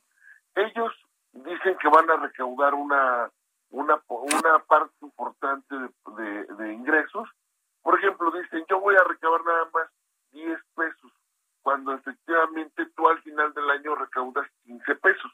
Entonces, esos 5 pesos sobrantes resulta que lo puedes usar como tú quieras, sin, sin etiquetados. Lo puedes utilizar para tu antojo y capricho. Así, eh, hicieron una subestimación de una diferencia de cerca de 9 mil millones que al final del año la jefa de gobierno podrá usar para fines político-electorales. Es preocupante también cuando se destinan cerca de 400 millones de pesos para la promoción de la imagen de la jefa de gobierno versus 6 millones de pesos, por ejemplo, solamente en apoyo alimentario para Cendis. Es preocupante cuando se crean nuevos impuestos a pesar de que ellos habían prometido hace tres años y en estas últimas campañas que no iban a crear nuevos impuestos y pues generaron estos nuevos por ejemplo, el de impuestos si utiliza estas aplicaciones para pedir servicio de comida a domicilio. A ver, coménteme sobre este nuevo impuesto. ¿Es un impuesto que se le va a cobrar a las aplicaciones o a los trabajadores? Porque eh, finalmente es una gran derrama de, de, dinero, ¿no? Y este dos, ¿cómo se va a cobrar este 2% en esta forma digital? A ver, coméntenos. Es, realmente le hacemos la pregunta al procurador, que no tenía ni siquiera idea de cuál va a ser el alcance y cuánto estiman recaudar por este nuevo impuesto. El chiste para ellos es crear nuevos para efecto de seguir haciendo su cochinito electoral. Con estos impuestos, evidentemente, el que va a ser el, el afectado es el usuario, es el consumidor final, es decir, tú que estás pidiendo una torta, una hamburguesa a tu domicilio, a quien le van a cobrar ese 2%, va a ser a final de cuentas a ti porque evidentemente... Al consumidor final. Al consumidor final, exacto. Y esto lo que significa es el aumento de precios en plataformas digitales que fueron la alternativa en esta pandemia y que también eh, generan una cantidad enorme de empleos y que también están estos empleados, los repartidores, sin una seguridad, sin una alternativa laboral también, porque pues el gobierno va a generar los incentivos para generar nuevos empleos. Y también lo cierto es de que este nuevo impuesto es inconstitucional. Nosotros se los decíamos. Es desproporcionado, es inequitativo, eh, eh, es discriminatorio, eh, porque a fin de cuentas estos impuestos nuevos van a ser atacados vía jurisdiccional seguramente. Todo el mundo va a empezar a meter amparos, incluso nosotros como grupo parlamentario del PAN nos ofrecemos a promover los amparos necesarios para cualquier vecino, para cualquier empresario, para cualquier persona que lo quiera hacer, porque estamos convencidos de que son inconstitucionales y que por la vía del amparo y a punta de amparos vamos a terminar tumbándoles sus impuestos totalmente inconstitucionales, porque la justificación de la jefa de gobierno para crear este impuesto es que están utilizando la infraestructura pública de la ciudad los repartidores, los que andan en la bicicleta o en la, motocicleta. Dice ella que por ese motivo se le tiene que cobrar el 2% al consumidor simplemente que ahora te cobren por utilizar la calle.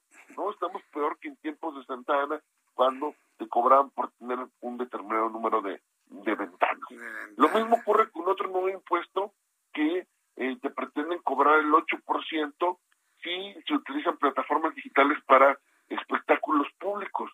Es decir, si alguien quiere transmitir por internet cómo está tocando su guitarra, ahora resulta que también va a tener que pagarle un impuesto al gobierno.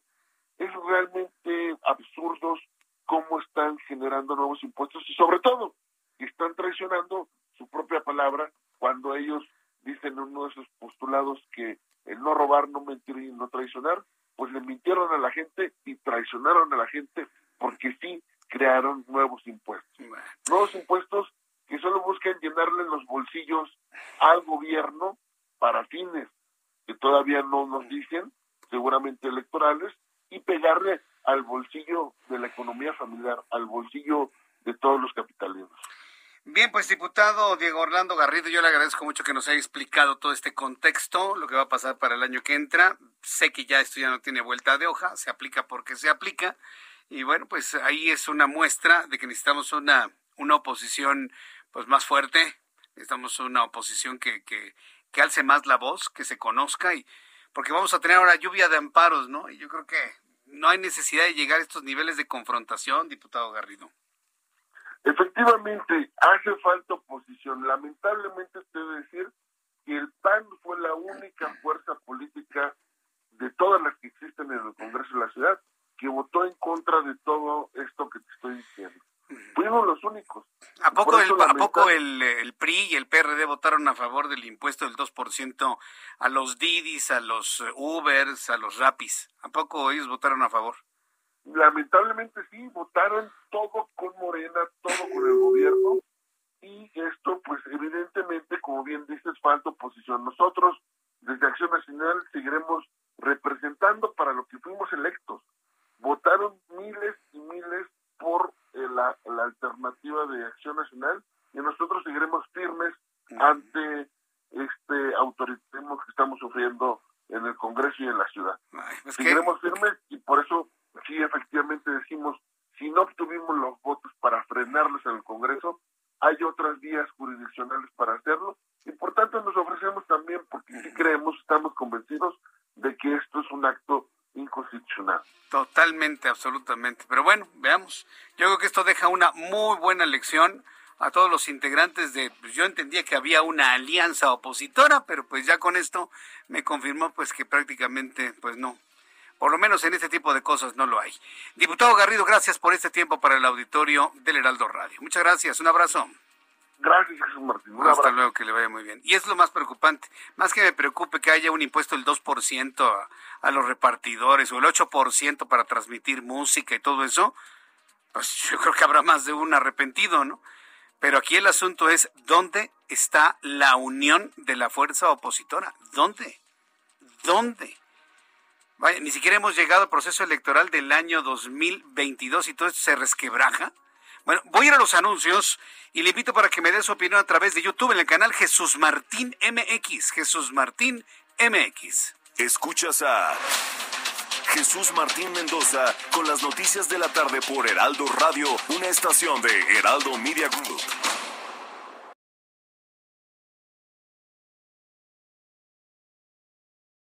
Heraldo Radio. Escucha las noticias de la tarde con Jesús Martín Mendoza. Regresamos.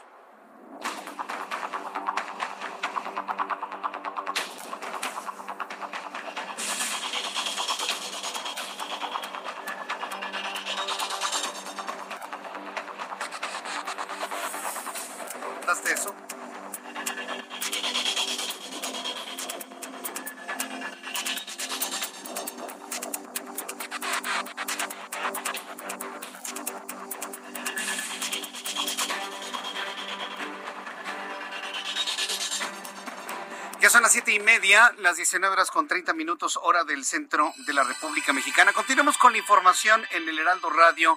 Yo soy Jesús Martín Mendoza y le acompaño con las noticias. Quiero pedirle a usted un enorme favor. Fíjese que tenemos una radioescucha. Ella se llama Dora María Sánchez Lazo. Bueno, pues Dora eh, tiene un problema grave de salud. Es, es radio escucha de nosotros desde hace muchos años. Es más, desde que estábamos en la otra estación. Dora María Sánchez Lazo está internada en terapia intensiva en la cama 9 del Centro Médico Siglo XXI. En terapia intensiva del Centro Médico Siglo XXI. Su familia está solicitando donación de sangre para Dora María Sánchez Lazo, quien se encuentra internada en el Hospital de Especialidades Centro Médico Siglo XXI en la cama 9 de terapia intensiva. Estamos invitando a nuestros amigos que tengan la posibilidad de donar cualquier tipo de sangre, que acudan al Banco de Sangre del, Centro Médico Nacional Siglo XXI, en terapia intensiva, cama número 9, donación para Dora María Sánchez Lazo. La familia de Dora, sus amigos, estarán muy agradecidos por esta ayuda, este apoyo, esta donación de sangre. Recuerde que siempre le he dicho que donar sangre es donar un poco de su vida es donar un poco de vida, donar una unidad de sangre. Entonces, pues yo le invito a que ayudemos a salvar la vida de Dora María Sánchez, radio escucha de nuestro programa, acudiendo al Centro Médico Nacional Siglo XXI, a terapia intensiva, al banco de sangre. Desde muy temprano, desde las 7 de la mañana, está abierto el banco de sangre. Diga que es donación para Dora María Sánchez Lazo, a partir de las 7 de la mañana en el Centro Médico Nacional Siglo XXI. Su familia, los amigos, eh, quienes le conocemos al seguirnos en nuestro programa de noticias, se lo vamos a agradecer infinitamente. Cualquier ayuda, toda la ayuda es buena, por supuesto, siempre es importante. Bien, en otras noticias, eh, quiero informarle que eh, los consejos de administración y vigilancia de Cruz Azul recibieron la posesión legal de la planta en Tula Hidalgo.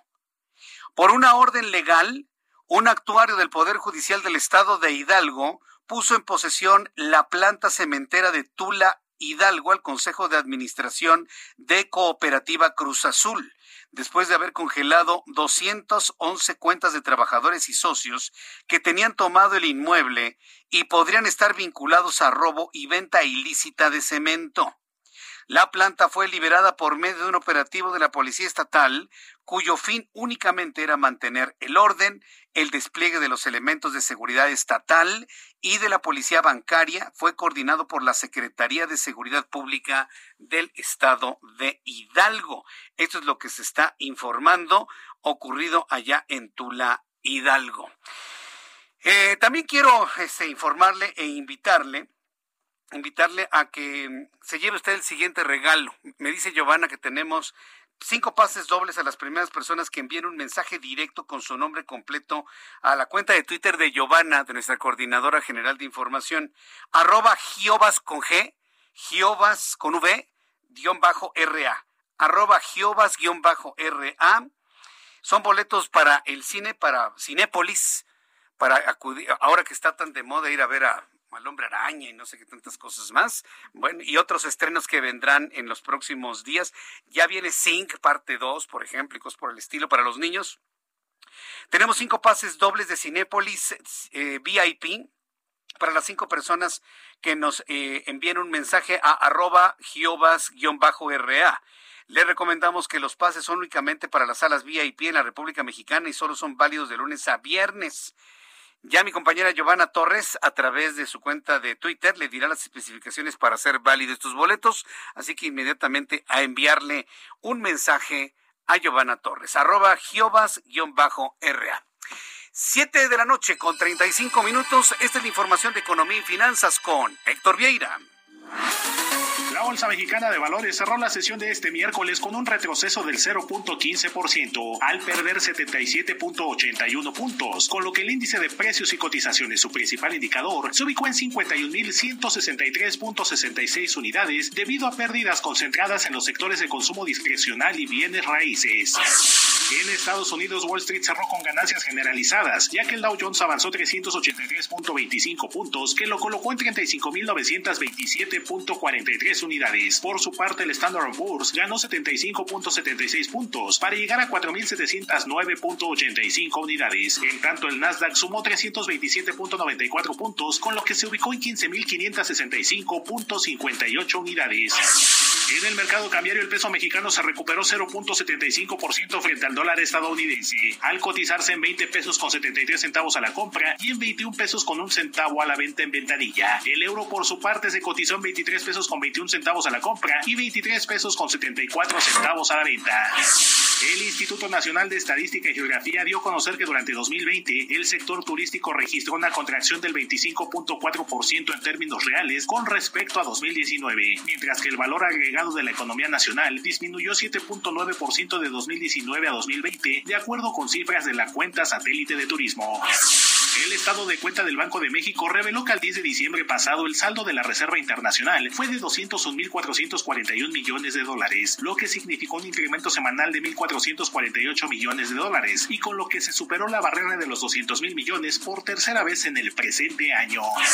El Consejo Nacional de Evaluación de la Política de Desarrollo Social Coneval reveló que en el último lustro los municipios de León en Guanajuato, Nezahualcóyotl y Toluca en el Estado de México, así como la alcaldía Iztapalapa en la Ciudad de México, encabezaron la lista de poblaciones en las que aumentó la pobreza. El director del Departamento de Asuntos Fiscales del Fondo Monetario Internacional, Víctor Gaspar, anunció que durante 2020 la deuda mundial alcanzó la cifra récord de 226 billones de dólares, lo que equivale al 256% del Producto Interno Bruto del mundo. Esto debido a la crisis de salud y la recesión causadas por la pandemia. Informó para las noticias de la tarde Héctor Vieira. Ruta 2022.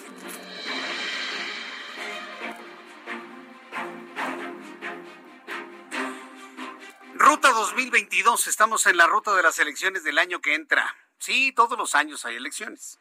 No tenga usted la menor duda, todos los años hay elecciones y para el año que entra, en el 2022, habrá elecciones en seis entidades de la República. Para gobernador, en esas seis entidades, en cinco, Morena lleva una clara delantera con base en la primera, las únicas encuestas que ha hecho el Heraldo, el medios de comunicación, en este caso el Heraldo de México, ya llevamos dos ejercicios de intención de voto por partidos políticos. Evidentemente no hay nombres, tampoco conocemos de alianzas, aunque estas finalmente se conformen, pero por partidos políticos el Movimiento de Regeneración Nacional aventaja en cinco de las seis entidades. Sí, por increíble que le parezca. En cinco de seis, con todo y todo, Morena se llevaría cinco de las seis entidades, no Aguascalientes en donde por segunda ocasión el Partido Acción Nacional sale muy bien posicionado para alcanzar la, la gubernatura del estado de Aguascalientes en el proceso electoral de mediados del año que entra. En el Partido Acción Nacional, por ejemplo, se manejan varios nombres, varios aspirantes para ser el candidato o candidata de este partido político para el gobierno de Aguascalientes. Tengo en la línea telefónica Teresa Jiménez Esquivel. Ella es aspirante a la candidatura del PAN al gobierno de Aguascalientes. Estimada Teresa Jiménez, me da mucho gusto saludarla nuevamente ahora aquí en la radio. Bienvenida, muy buenas noches. Muy buenas noches, Jesús Martín. Te saludo a ti y a todo tu auditorio. Pues el Heraldo de México, como decía, publicó que llevan ustedes una gran y cómoda ventaja de una intención de voto por el Partido Acción Nacional. ¿Le hace sentir una confianza excesiva a esto eh, como, como aspirante, Teresa Jiménez? Comentarte que eh, el día de ayer se cerró la alianza también con PAN, PRI, PRD el día de ayer aplaudimos muchísimo en Aguascalientes porque esta alianza es por México. Esta alianza es el freno a Morena. Es una alianza que va a mantener también la unidad dentro del Partido Acción Nacional, que en estos días hemos hecho ejercicios democráticos dentro de nuestro Partido Acción Nacional y que estoy segura que la próxima semana saldremos en unidad eh, la mayor parte de pues de los actores más importantes o que las personas que querían ir a la contienda para el próximo año, pues estaremos cerrando filas como estamos acostumbrados en el PAN ahí en Aguascalientes, pues decirte que vamos a salir en unidad, que estamos poniendo todos de nuestra parte y que estoy segura que el Partido Acción Nacional eh, saldrá unido y junto con los otros partidos, pues eh, saldremos victoriosos. Ahora, eh, esta, esta victoria la visualizan en solitario como Partido de Acción Nacional o habrá una alianza para reafirmar el triunfo en Aguas, el posible triunfo en Aguascalientes? El día de ayer los dirigentes nacionales eh, de los partidos del PRI, PAN y PRD ya cerraron la alianza en Aguascalientes. cerraron la alianza en cuatro estados de la República y bueno, pues para nosotros es muy importante que dentro del Partido Acción Nacional pues sigamos cerrando la alianza eh, dentro de nuestro partido y pues, eh, pues agradecida con todos los actores que siempre han querido sumar dentro del partido.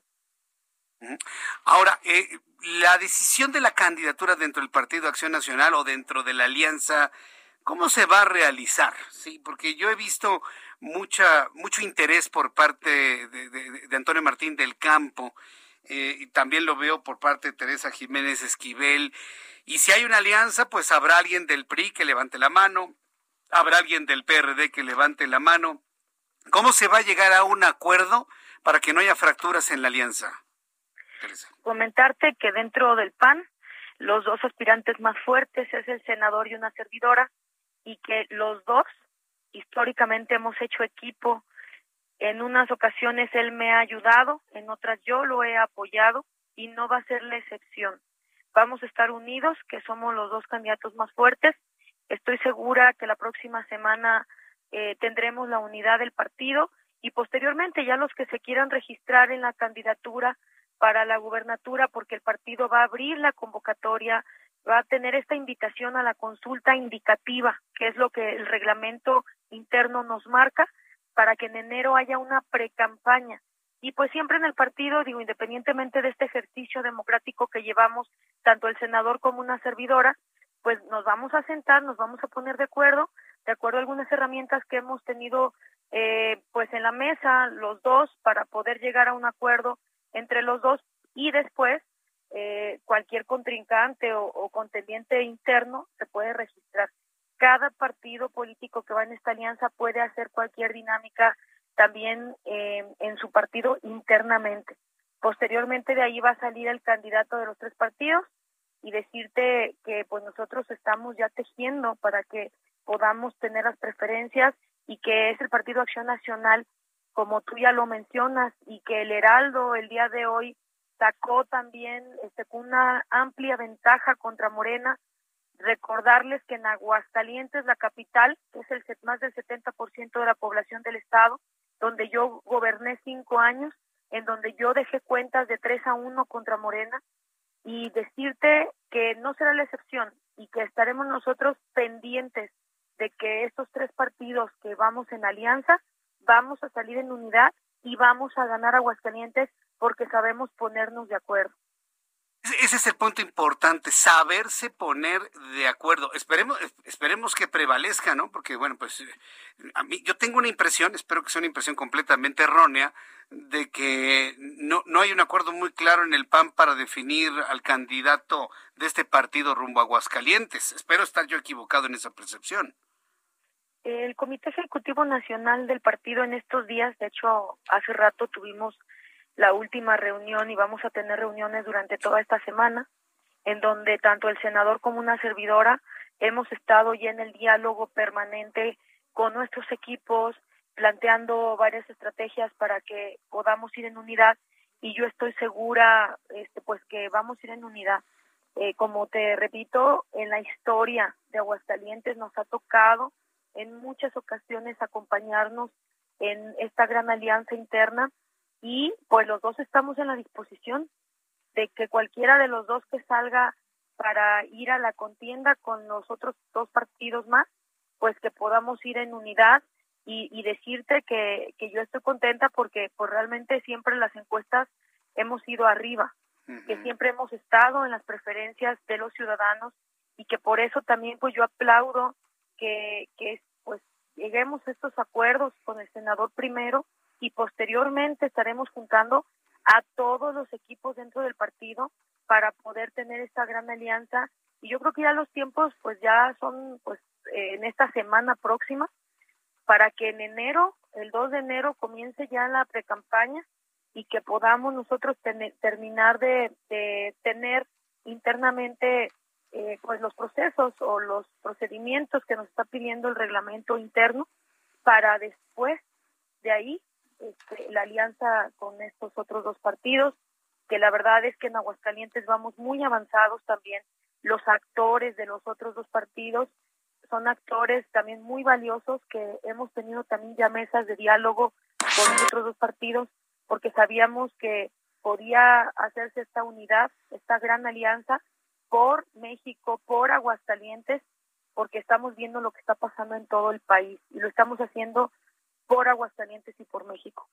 Sí, yo, yo veo una, una solidez, un, un deseo de, de, de, prevalecer desde el punto de vista político y electoral en Aguascalientes. ¿Qué tanto esto puede contagiar a las otras cinco entidades que disputan gubernatura para el año que entra, Teresa Jiménez, porque bueno, pues, los números que hemos observado en las más recientes encuestas del Heraldo de México, pues colocan al PAN y a los integrantes de la alianza pues muy, muy, muy alejados en una primera intención de voto. Esto podría contagiar a las alianzas en otras entidades de la República. ¿Cómo lo ve usted? Yo creo que Durango, que son vecinos de nosotros, Tamaulipas también es otro estado donde el PAN gobierna. Creo que en esta gran alianza también con PRI-PRD les va a venir a beneficiar. Ahí nada más se tienen que poner de acuerdo también quién puede ser su candidato y sumando los puntos de los tres partidos, creo que esas dos gubernaturas también se pueden ganar y pueden dar la sorpresa yo creo que aquí cada uno de nosotros tenemos que tener la voluntad suficiente para ponernos de acuerdo. Aquí en Aguascalientes, por lo menos te lo puedo decir, que estamos avanzando muy rápido y la y que la cosa va muy bien, o sea, que vamos muy bien, que pues hemos tenido pláticas, la verdad, no sencillas, pero tampoco imposibles y que todos estamos en una sintonía de abonarle al proyecto del triunfo y que yo sé que Aguascalientes, así como vamos hasta el día de hoy, podemos decir que Aguascalientes se va a mantener con el Partido Acción Nacional y que en Durango también. Y, yo siempre les he dicho que solamente está derrotado quien ha dejado de luchar y el Partido Acción Nacional sigue en pie de lucha todos los días, sumando a todos los ciudadanos sección por sección. Y yo estoy consciente que necesitamos estar en la calle con los ciudadanos trabajando y que pues yo sé que en Durango y en Tamaulipas también se van a poner de acuerdo. Sé que ahorita van muy avanzados también los temas. Entonces, la verdad es que el PAN puede dar la sorpresa no solamente en Aguascalientes, sino también en otras entidades. Muy bien, bueno, pues eh, ha sido interesante el poderle escuchar, sobre todo con esta frase, ¿no? Solo está derrotado quien ha dejado de luchar pues esperemos que estas palabras pues permeen, se escuchen alto, fuerte y lejos, ¿no? Porque no se trata de darse por vencidos desde antes, ¿no cree usted, Teresa? Claro, y nosotros estamos construyendo todos los días. Con mucha humildad, hemos estado construyendo estas grandes alianzas, primero internas del partido y posteriormente estas alianzas que ya se concretaron el día de ayer con los otros dos partidos, con PRD y con PRI, y como estás viendo en esta encuesta del Heraldo, también me dio mucho gusto hoy en la mañana observarlo, decirte que es, casi un 2 a 1 lo que estamos viendo este y que en, en la capital fue un 3 a 1 en este año y que esa encuesta del Heraldo que sacan el día de hoy pues está muy cerca de lo que es la realidad de lo que está pasando con la ciudadanía de Aguascalientes y que es el sentir de la gente de Aguascalientes lo que está sucediendo y que yo creo que ese va a ser el resultado o un poco más va a ser el resultado por la alianza, porque pusieron nada más PAN contra Morena, pero ya sumando los puntos también del partido del PRI y del PRD, también pues ya suman a un triunfo contundente en Aguascalientes. Pues Teresa Jiménez Esquivel, muchas gracias por estos minutos de comunicación con el auditorio del Heraldo Radio. Seguimos atentos, seguimos platicando y bueno, pues ya una vez conociendo cómo se van a dar las cosas, esperemos que todo eh, fluya sin ningún tipo de contratiempo. Muchas gracias, Teresa. Muchas gracias, Jesús Martín. Un fuerte abrazo. Un fuerte abrazo. Que le vaya muy bien. Hasta pronto. Es Teresa Jiménez Esquivel, aspirante a la candidatura del PAN al gobierno de Aguascalientes. Siete con cincuenta. Saludo con muchísimo gusto a Mariano Riva Palacio con su Bienestar H de todos los miércoles. Estimado Mariano, muy buenas noches. ¿De qué nos vas a hablar? Muy buenas noches, querido Jesús Martín Mendoza, amigos del Heraldo Radio. Te vas a sorprender, Jesús, de los resultados de un estudio que voy a compartir con todos ustedes. Mira, es el resultado de un estudio realizado por una empresa de medicina estética considerada una de las más grandes en el mundo y que fue realizado en varios países, incluso en México. Esto durante la pandemia y que tiene que ver con diferentes procedimientos estéticos que muchas personas se realizaron con el argumento de mejorar su autoestima. Y este estudio revela que un 49% de los mexicanos se ha realizado uno o más procedimientos estéticos durante la pandemia. La idea surgió luego del confinamiento de por, el COVID-19, en el que millones de personas se comunicaron, estudiaron o trabajaron desde su casa usando distintos dispositivos electrónicos a través de diferentes aplicaciones, vaya, el home office. Entonces, el uso excesivo de cámaras, Jesús, acabó impactando en la autoestima de mucha gente. El deseo de mejorar la autoimagen, pues tuvo impactos en la demanda de procedimientos estéticos. Este estudio buscó entender mejor el comportamiento con relación a los hábitos de belleza de los latinos.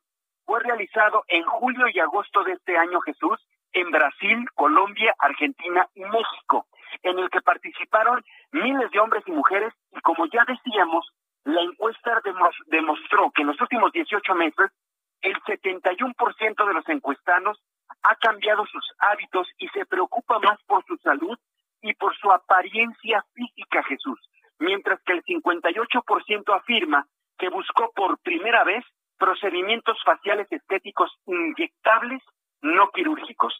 Los brasileños, por ejemplo, Jesús, ocupan el primer lugar en la realización de procedimientos estéticos faciales en los últimos 18 meses.